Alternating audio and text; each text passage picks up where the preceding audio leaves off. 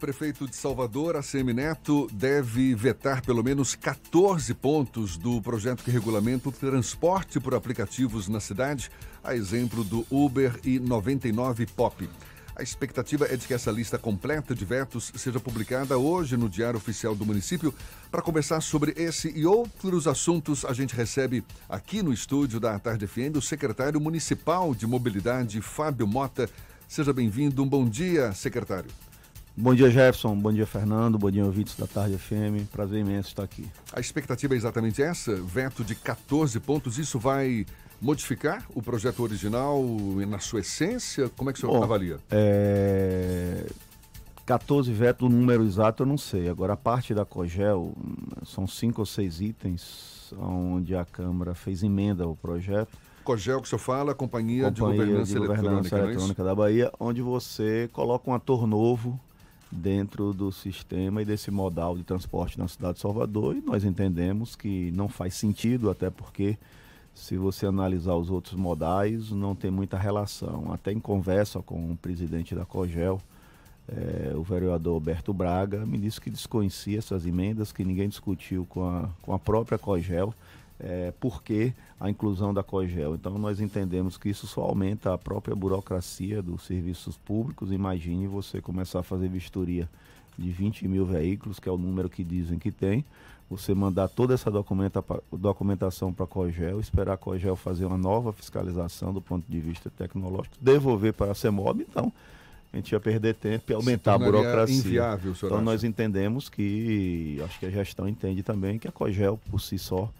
ela não precisaria estar e ser ator desse processo. É, eu acho que especificamente essa questão da COGEL. A Câmara de Vereadores mudou bastante o projeto original que foi encaminhado pelo, pelo Executivo. A Secretaria de Mobilidade foi uma das responsáveis por esse processo de discussão antes de encaminhar à Câmara de Vereadores.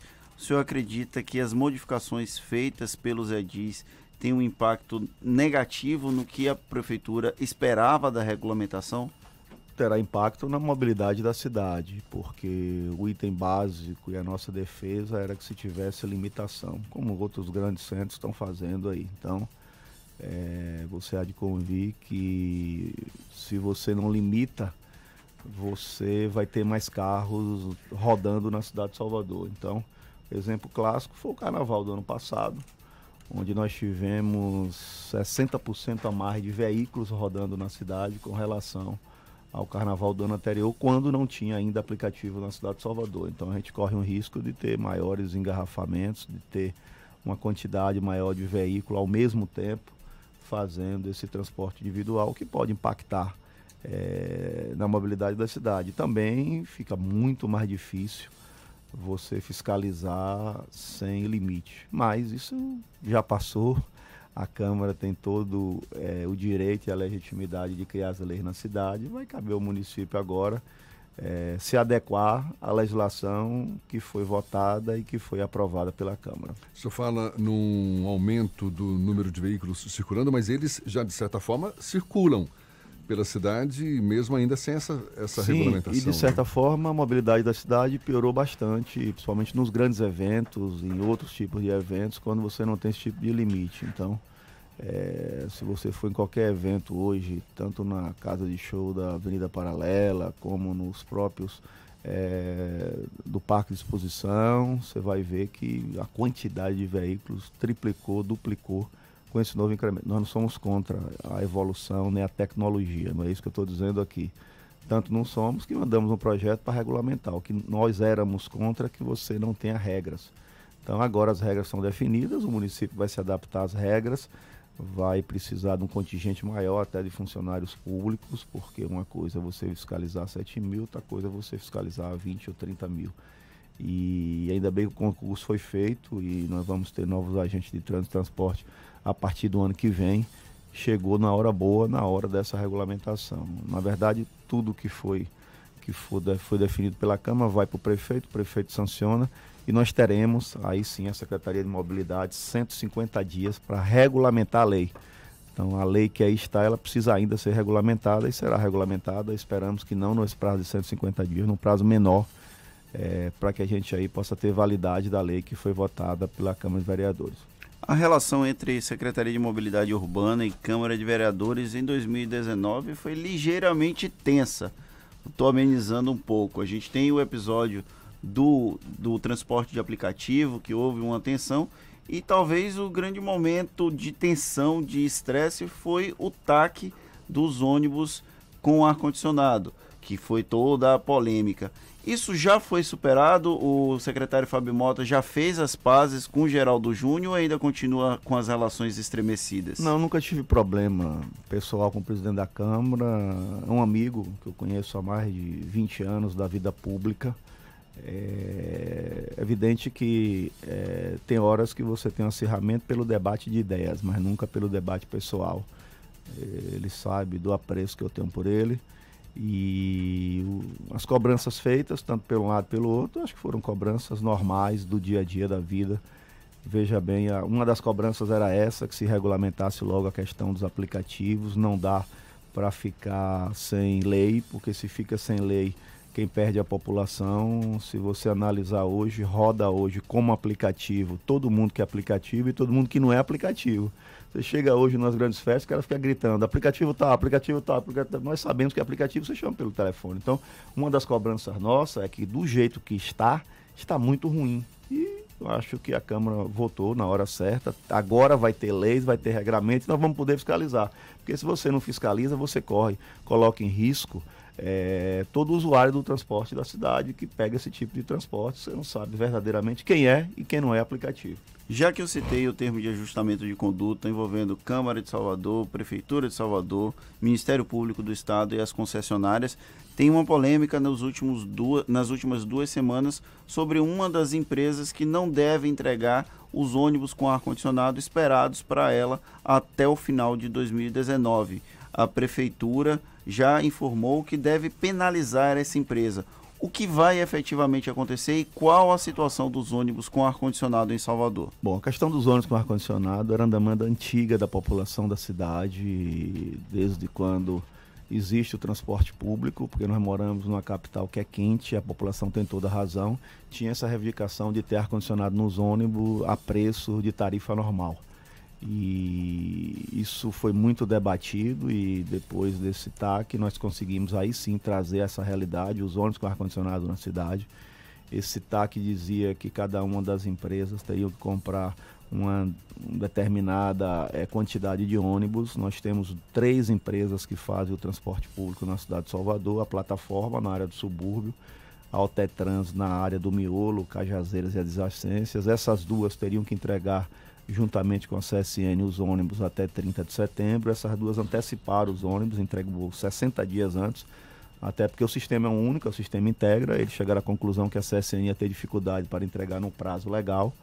A CSN nos informou e nos mandou uma correspondência também para o Ministério Público, inclusive nessa correspondência anexa as notas fiscais dos 30 ônibus que eles compraram e pedindo dilatação de prazo, colocando a nova programação, dizendo que é em função das, da quantidade de veículos pelas montadoras e também em função de dificuldade de crédito, que iria entregar 30 ônibus até 30 de outubro e 50 ônibus até 30 de dezembro.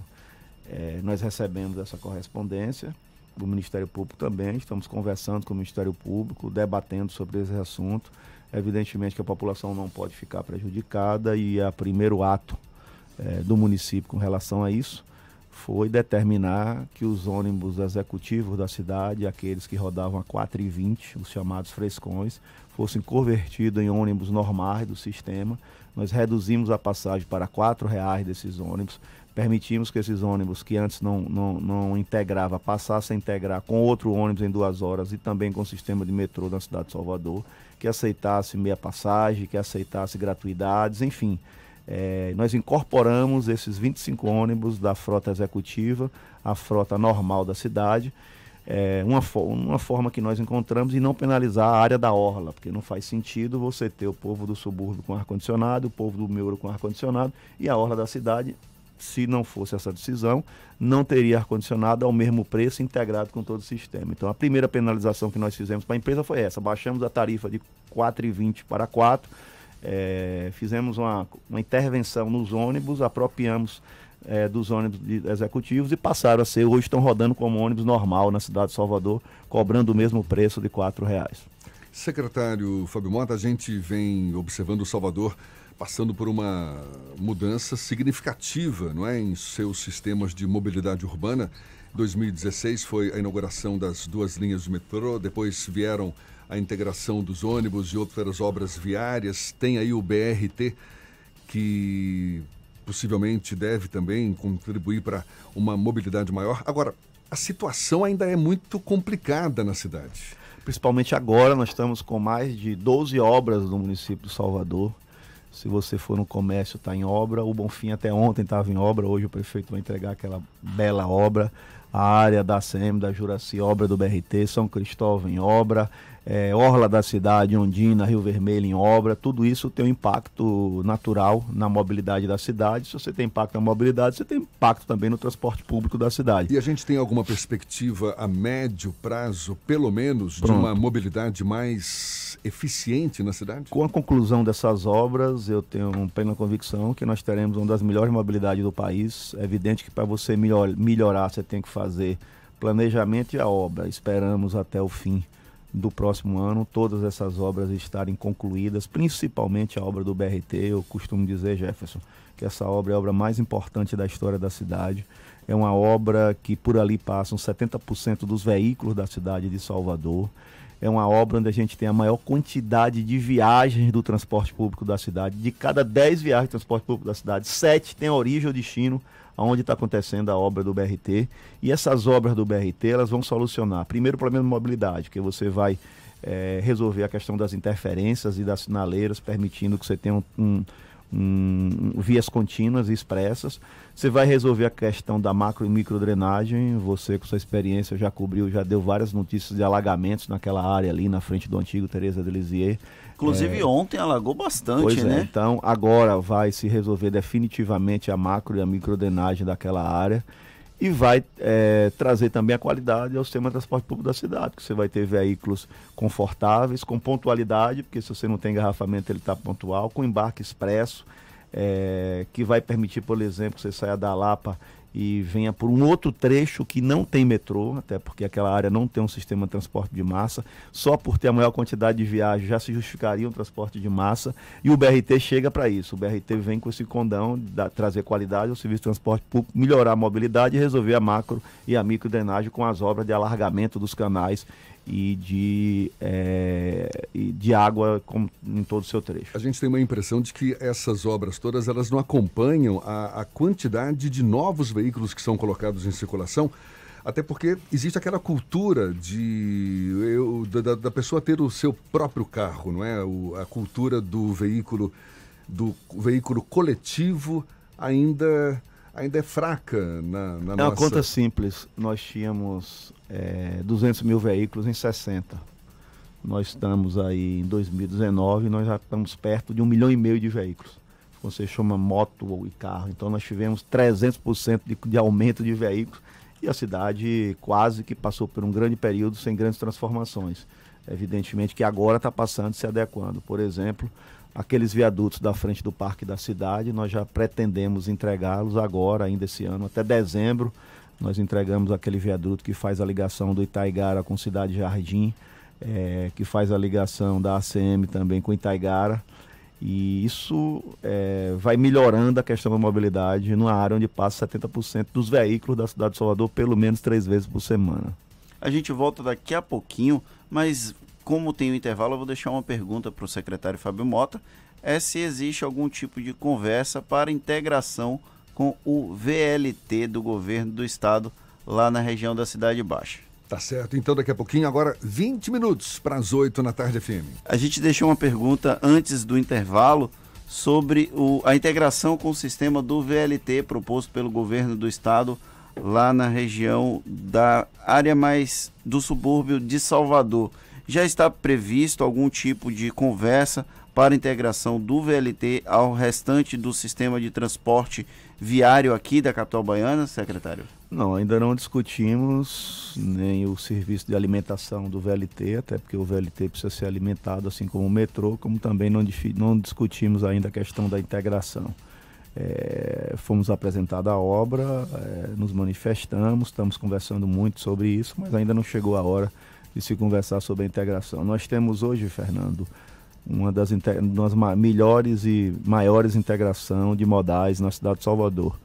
A cidade de Salvador tem a integração mais barata do país e uma das integrações mais baratas do mundo. É um, uma das poucas cidades do mundo onde você consegue pegar dois ônibus em duas horas pagando uma única tarifa, onde você consegue pegar um, um ônibus, um metrô e um ônibus pagando a única tarifa. Qualquer lugar do mundo, quando você vai integrar, você paga uma tarifa diferenciada para integrar em novo modal. Aqui, por exemplo, rapidinho, o cidadão sai de Paripe, pega o ônibus, desce na Lapa, pega o metrô, desce no aeroporto, pega outro ônibus, chega em Vila do Atlântico com quatro reais. Então, isso foi possível porque nós integramos todas as linhas de ônibus da cidade de Salvador é, para que se facilitasse. Nós temos hoje uma rede única, uma rede de transporte público na cidade, que tanto faz você estar tá no metrô como estar tá no ônibus, a tarifa é a mesma.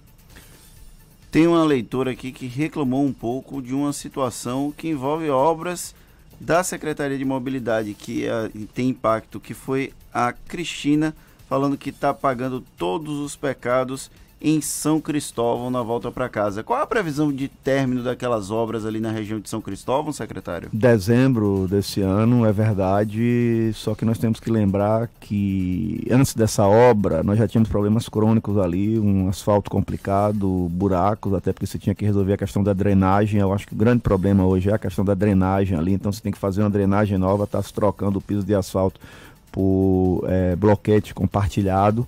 Isso também vai facilitar o escoamento da água. E depois da obra, evidente que agora a gente está passando por esse período, depois da obra nós vamos ter uma mobilidade bem melhor em São Cristóvão e muito mais aprazível é, passar para São Cristóvão. É evidente que esses, o que está se acontecendo agora é temporário, para um definitivo bem melhor a gente pede paciência é, e desculpa pelos transtornos causados, principalmente ao usuário do transporte público, que está se atrasando bastante quem precisa sair do Parque São Cristóvão, de São Cristóvão, é, em, é, em, sentido à cidade de Salvador. Secretário Municipal de Mobilidade, Fábio Mota, para a gente encerrar, e já que o senhor está falando em obras, ali na região de Iguatemi também, que é um Sim. centro nervoso de Salvador, há obras e qual é a previsão de término? Tem obras, inclusive, previstas também para Tancredo Neves, sim, me parece, sim, não é sim, isso? Sim. Construção São... de novos viadutos. Isso, é um conjunto de obra, nós estamos fazendo ali o trecho 1 que sai da Praça Newton Rick e vai até o parque de, ou até o centro, até o Parque da Cidade. É, essas obras aí, a previsão é, é, novembro de 2020, ou seja, se entrega todo o trecho 1 do BRT, com os elevados e com os viadutos. Nós temos aí, estamos em processo licitatório do trecho 2, que sai do Parque da Cidade, que vai até a Estação da Lapa. Devemos começar no primeiro semestre de 2020 aqueles viadutos ali é, da antiga Coca-Cola. Vamos resolver definitivamente aquela área ali também. E o trecho 3 que sai do Parque da Cidade até a Pituba também está em processo licitatório. Previsão disso tudo, são mais dois anos para você concluir toda essa parte da cidade. Bem rapidinho, secretário. Já estamos em outubro, quase final do ano. A prefeitura já começa a analisar informações sobre um eventual reajuste da tarifa de ônibus, já que é previsto a correção por IPCA anualmente. Você já respondeu aí, né? Até porque existe um contrato de concessão e esse contrato ele é avaliado todo ano pela SAL, que é a agência reguladora, ela já deve estar fazendo o estudo para ver se teve ou não inflação, para saber se teremos ou não aumento passagiano. Secretário Municipal de Mobilidade, Fábio Mota, muito obrigado pela, pelos esclarecimentos, pela atenção dada aos nossos ouvintes. Um bom dia e até uma próxima, então. Bom dia para todos nós.